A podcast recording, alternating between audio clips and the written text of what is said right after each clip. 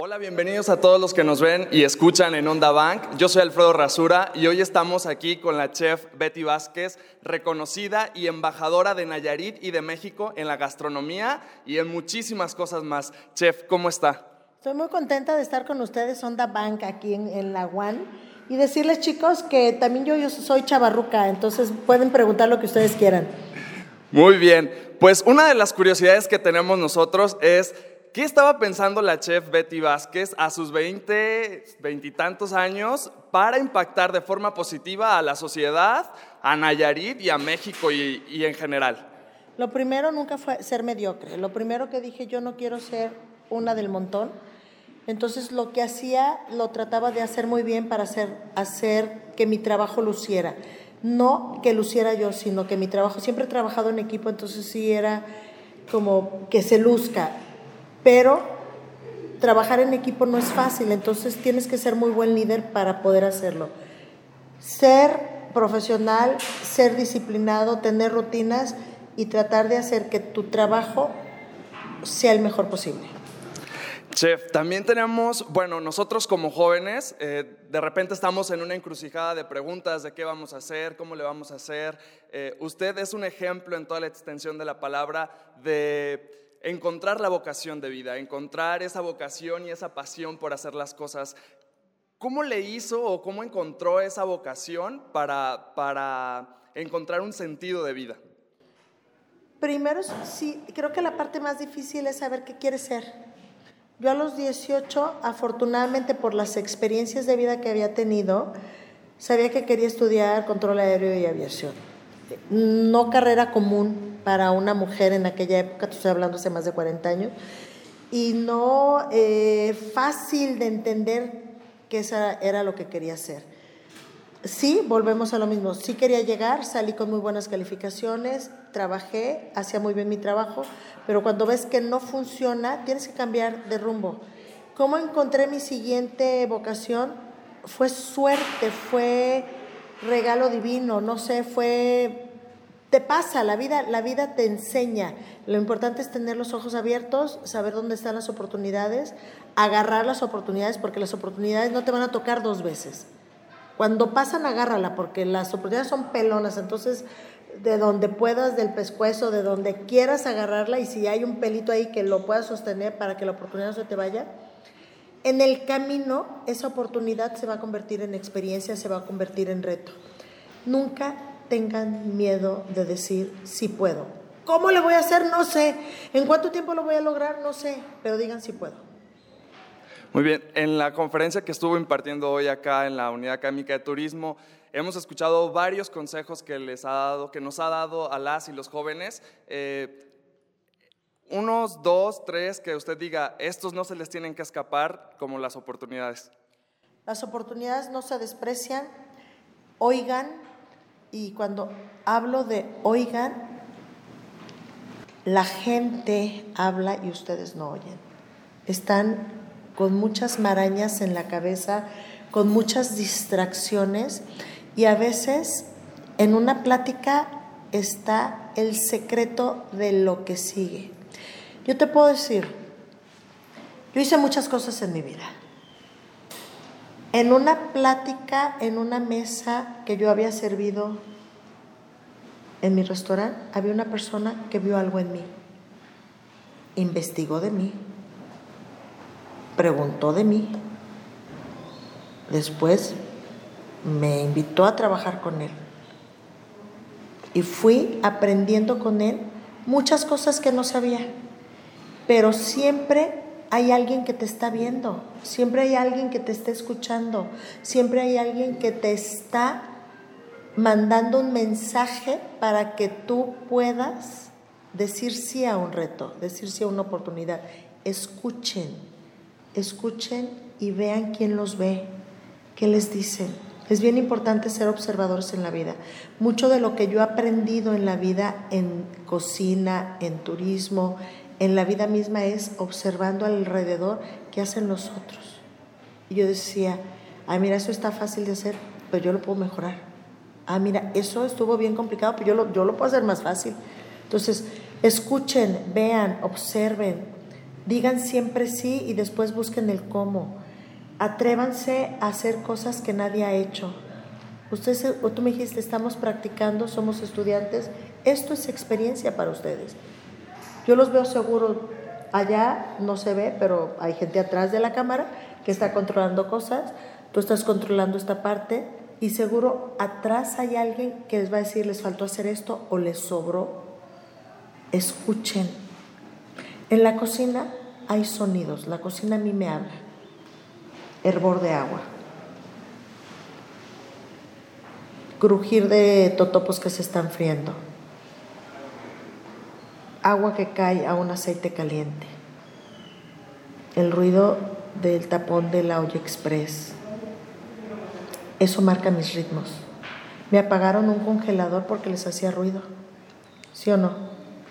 Sí. Son los ruidos. Y son sonidos que te enseñan. Allá son un celular. Y alguien corrió a apagarlo o contestar, no sé.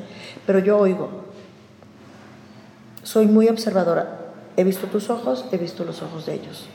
Y trato de ver a los ojos porque en cada persona vas a encontrar algo que te va a decir y que te va a hacer crecer sean muy, muy observadores, sean muy cuidadosos, sean muy extrovertidos, que no les dé pena preguntar, que no les dé... Por eso siempre dije, yo dije, a mí pregúntenme lo que ustedes quieran, porque de eso se trata. Yo hoy tengo la experiencia, ustedes tienen la novatez, pero más tonto es el que no pregunta. Pues tú pregunta, que te van a contestar, pues no sé, pero si te contestas, algo vas a crecer pero sean muy observadores. Cuando camines, la gente que vamos creciendo ya nos fijamos dónde ponemos el pie porque no nos podemos caer porque se rompe la cadera. Y ustedes caminan, brincan y vayan a veces a un ritmo más lento al caminar para que observen una planta, para que observen cómo se mueve una palmera, para que observen cómo el maizal está ya dando brotes ahorita y ya se puede cosechar el maíz, para que observen, a lo mejor subió un señor muy mayor, un señor a lo mejor ochentón, que fue mi fontanero en el hotel por muchos años y me dio muchísimo gusto y es abuelo de una de las chicas que estaba. Me dice, quiero, salúdame a tu madre, sé que tu padre murió. ¿Te fijas cómo te vas encontrando gente? Y ese señor, lo mucho de lo que yo sé de fontanería se lo aprendí a don Toño. Entonces, escuchen, escuchen, escuchen. Escuchen hasta las letras de las canciones con ese segundo significado, porque el que hizo la canción eh, te está diciendo algo, pero cómo lo interpretes tú es otro. Lo que yo te diga hoy yo sé lo que quiero que entiendas, pero no sé cómo lo vas a entender tú. Y a lo mejor tú, vas, tú lo vas a tener que desmenuzar cuando veas el trabajo. Y vas a decir, híjole, qué buena respuesta, o y me faltó preguntar esto, o y la chef se no quiso contestarme directo. Escuchen, escuchen, y sobre todo escúchense ustedes internamente. Nosotros nos hablamos, pero no nos oímos porque nos da miedo. ¿Cuántas veces te has hablado tú sinceramente y has dicho, quiero llegar a tal, ay no, pero qué miedo? ¿Verdad? Sí. Entonces, sean valientes, háblense, escúchense, sean educados y escuchen a los demás, escuchen los ruidos del silencio, que es el ruido más difícil de escuchar, porque es tu voz interna, es tu Pepe Grillo que te habla y te dice, esto estuvo mal, esto estuvo bien, es tu conciencia. Lean mucho, lean de todo, lean filosofía, lean historia, lean ensayo, lean grandes bibliografías de gente que hizo algo importante en la vida, enriquezcan su parte cultural para que cuando se tengan que enfrentar a la vida real digan, ay, este hizo así, a ver si me sale, y seguro te va a salir, porque si a uno ya le funcionó, también te va a funcionar a ti si lo usas en las circunstancias correctas en el momento correcto. Es escuchen. No de pasada, no, escuchen. Ese es el mejor consejo que yo les puedo dar, porque a raíz de que se escuchen van a entender todos los demás. Todas sus dudas van a encontrar respuestas y si no las encuentras las vas a buscar. Consejos, levántense temprano, duerman menos, coman bien, no le metan a la droga, no le metan al alcohol, eh, estudien más, lean más, eh, practiquen más. Esto es una práctica. Entrevista a tus compañeros, entrevista al que rompió a la novia, entrevista al que está gordito, entrevista al flaquito, entrevista a los que crees que no se pueden entrevistar y sacarles una historia. El otro día iba yo de un lado a otro lado, un semáforo, un señor joven, una cara, no sabes qué guapa cara tenía el muchacho con un problema de discapacidad en las piernas. No estaba pidiendo limosna, estaba vendiendo el periódico con una discapacidad de pierna. Bajé el vidrio, me, dijo el periódico, no le hago, no, te quiero pedir un favor. Ve, desayuna, le pasé una lana y date 20 minutos en ese desayuno para que agarres energía y puedas volver a seguir a trabajar y agradezcas que tu discapacidad es en las piernas y no en tu cabeza. Porque no está pidiendo limosna, está chambeando. Y me dijo, nadie me había hablado así, porque yo pensé que mi discapacidad era completa y usted me acaba de demostrar ahorita. Y eso en un semáforo, en un corte de semáforo. Entonces, vean más allá, vean, observen, emocionense, sufran, regocíjense, gocen de lo que tienen alrededor. Cuestiónense muchas cosas. Porque en cada pregunta que hagan, cada pregunta que se contesten ustedes van a crecer. ¿Estoy haciendo lo suficiente? Yo siempre le pregunto a mis, a mis, a mis, a mis niños de mi cocina. Y digo mis niños porque todos son bien chavitos. A ver, día de hoy, ¿dieron el 100? Y así, mira. Todo el mundo baja la mirada porque nadie da el 100, porque no está consciente que puede dar el 100. Entonces, al día siguiente Digo, chicos, venimos al 100, sí, que no se les baje la pila. Porque la vida hay que vivirla al 110%. Son jóvenes, ¿han perdido algún compañero de clase en lo que va de la carrera? Eh, aquí en la universidad sí. ¿Qué sintieron?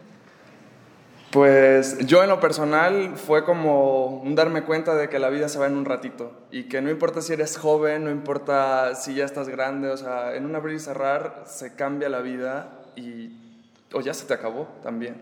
Entonces es como valorar la oportunidad que estamos teniendo, pero creo que vivimos tan en el día a día, tan en la rutina que se nos olvida y se nos van yendo como es. O sea, viven en la inmediatez y lo ficticio, viven una vida a través del celular cuántos likes tengo, cuánta gente me sigue. Yo te puedo decir, me sigue como medio millón de gentes que ni conozco. Y yo lo que hago es trabajo social, o sea, yo subo mensajes positivos. O sea, si el que me sigue en redes sociales, siempre va a haber mensajes positivos. Porque la vida es eso, es compartir la parte buena y de lo malo sacar la parte buena. La inmediatez lo único que nos quita es la capacidad de ver lo que hay alrededor. Estamos tan así, tan así grabando a los demás, porque estás grabando a una, pero te olvidas de voltear a ver a los demás y somos muchos. No es nada más la cara que, cabe en tu celular. Entonces, es bien importante que tenga la capacidad de abrir su mente, de abrir su corazón, de oír más, de abrazar más, de tocar más, de sentir más, de oler más, de comer más, todo en más porque están en jóvenes, todo con responsabilidad. Todo. Y cuando hablo todo es todo, ¿eh? O sea, cuando hablo todo es todo con responsabilidad.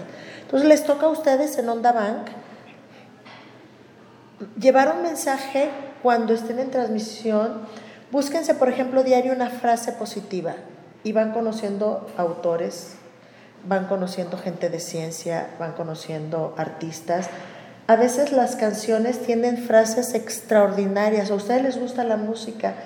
Agárrense en Onda de, de, de, de alguna música que les llame la atención y desmenucen una letra de una canción.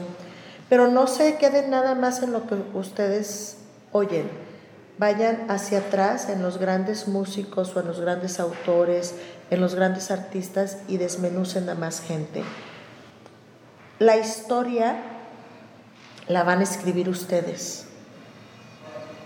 De hoy, 3 de octubre en adelante, la historia la escriben ustedes.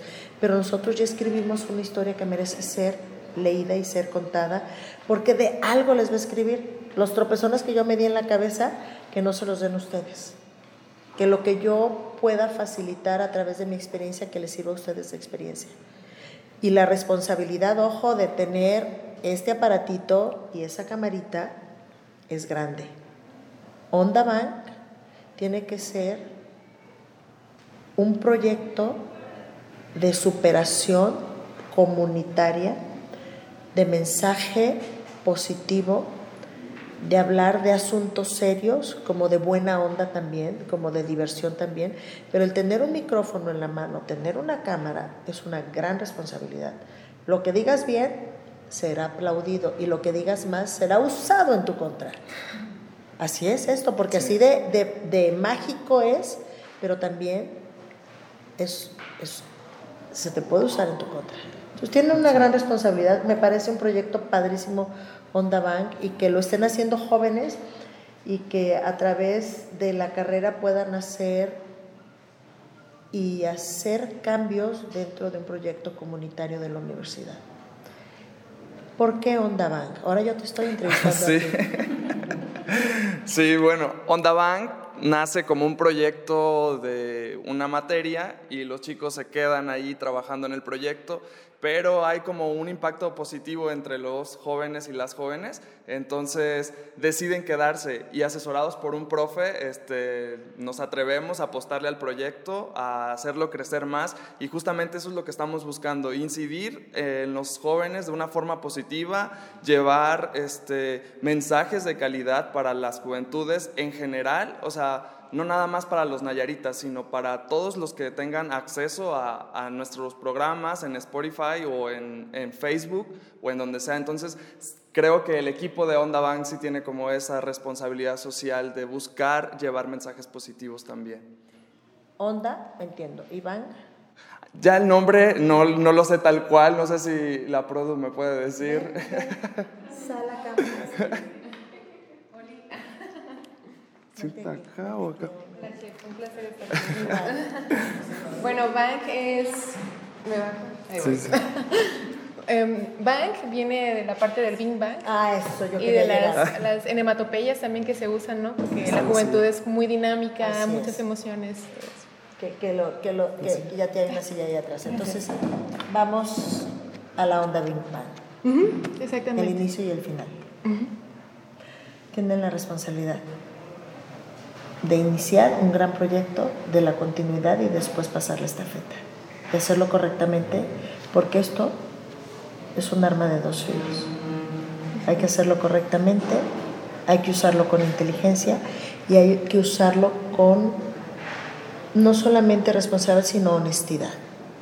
Y ustedes a través de las imágenes del micrófono pueden hacer grandes cosas. Entonces eso se los dejo de tarea. Y ya me tengo que ir. Muchísimas gracias. Muchísimas gracias a la chef Betty por concedernos este espacio, este tiempo. Muy agradecidos y admirándola como siempre. Muchísimas gracias. Gracias a ustedes que nos ven en Onda Bank. Jóvenes, Onda Bank, soy chavarroca, de modo. Creo que nunca perderé esa parte de la juventud que tanto amo, que, que me sigue en movimiento. Y hoy agradezco, me llevo un montón de energía de ustedes, de ustedes, esta generación nueva que está en este espacio y que lo único que quiere es seguir creciendo, seguir haciendo cosas positivas y aportando. Entonces, felicidades. Gracias.